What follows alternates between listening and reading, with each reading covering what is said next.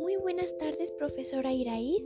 Mi nombre es Aranza Lastiri Belmonte y esta es la participación del día 17 de noviembre del 2020, que es ¿qué aprendí el día de hoy?